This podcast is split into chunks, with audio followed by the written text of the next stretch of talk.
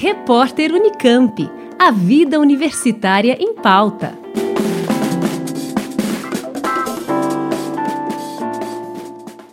Com o fim das férias escolares do meio do ano, as escolas das redes pública e privada voltaram às atividades presenciais, reunindo alunos, professores e funcionários nas unidades. Para esta volta, cada estado e cada cidade decidiram a melhor forma de retorno. O ensino híbrido, mesclando virtual e presencial, foi adotado por boa parte dos colégios para evitar aglomerações. O projeto de lei 5595 tramita pelo Senado Federal e prevê o retorno integral das atividades presenciais nas escolas brasileiras. Mas o projeto provoca discussões e polêmicas, já que muitos especialistas acreditam que ainda não seja o melhor momento para o retorno. Convidado pela Comissão de Educação do Senado Federal para expor o seu ponto de vista sobre a retomada das aulas presenciais, o professor Dalton de Souza Morim, do Departamento de Biologia da Faculdade de Filosofia, Ciências e Letras da USP em Ribeirão Preto, mostrou-se contrário ao retorno às aulas. De modo geral, as cidades no Brasil inteiro têm mais de 40% de testes positivos. Estamos numa situação de risco grave de transmissão em toda parte. Não tem nem controle da transmissão, nem intenção de ter controle da transmissão no Brasil. Assim, discussão não pode ser sobre abertura ou não de escolas. Tem uma questão mais básica de um patamar inaceitável de risco de transmissão do coronavírus no Brasil.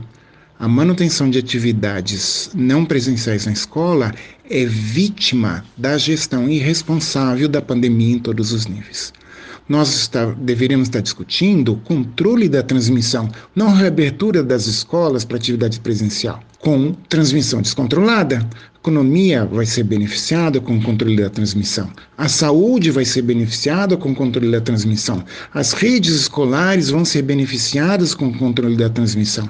É uma tolice, é uma desonestidade, a afirmação de, descontextualizadas de que vários países abriram as redes escolares com segurança durante a pandemia. Que nível de risco? Com que número de casos por semana? Com que porcentagem de testes positivos? Com 18% de positividade, a França fez lockdown nacional, não abertura de escola. Mas o foco do PL 5955 não é a questão epidemiológica, é a questão jurídica. Estão tentando gerar um mecanismo jurídico para impedir a interrupção de atividades presenciais, seja qual for o motivo. Isso contraria uma longa lista de pilares jurídicos constitucionais e espera-se que o PL sequer seja votado ele deveria depois ser derrubado como inconstitucional. O professor ainda reforça seu ponto de vista. Se o retorno às atividades presenciais é importante, tem que haver controle da transmissão na comunidade, ou pelo menos testagem regular em toda a rede.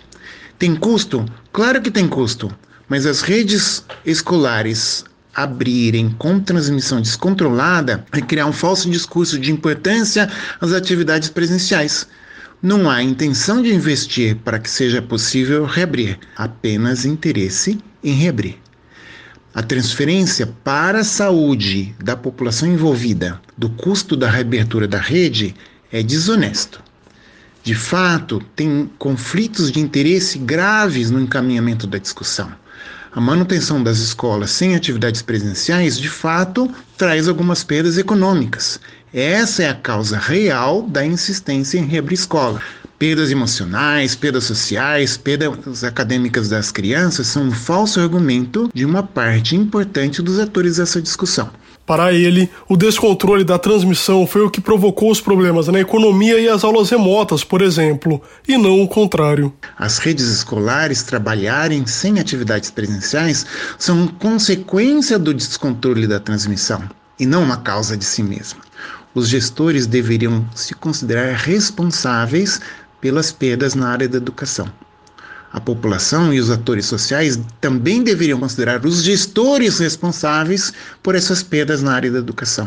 O número de casos, de internações, de óbitos, de sequelados, escolas sem atividade presencial e as perdas na economia são, desse modo, consequência da transmissão descontrolada do vírus.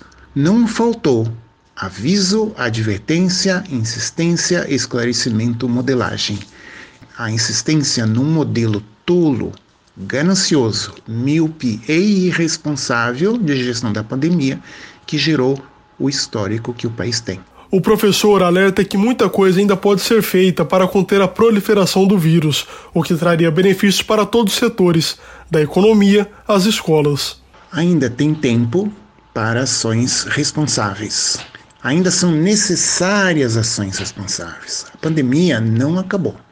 Há enormes porcentagens da população não vacinada com duas doses e vai demorar para a gente chegar lá. Parte das vacinas protege bem contra casos graves e óbitos, mas não contra a contração do vírus, não contra sequelas. E as novas variantes têm um histórico nefasto em países com alta taxa de vacinação e gestão responsável pela pandemia.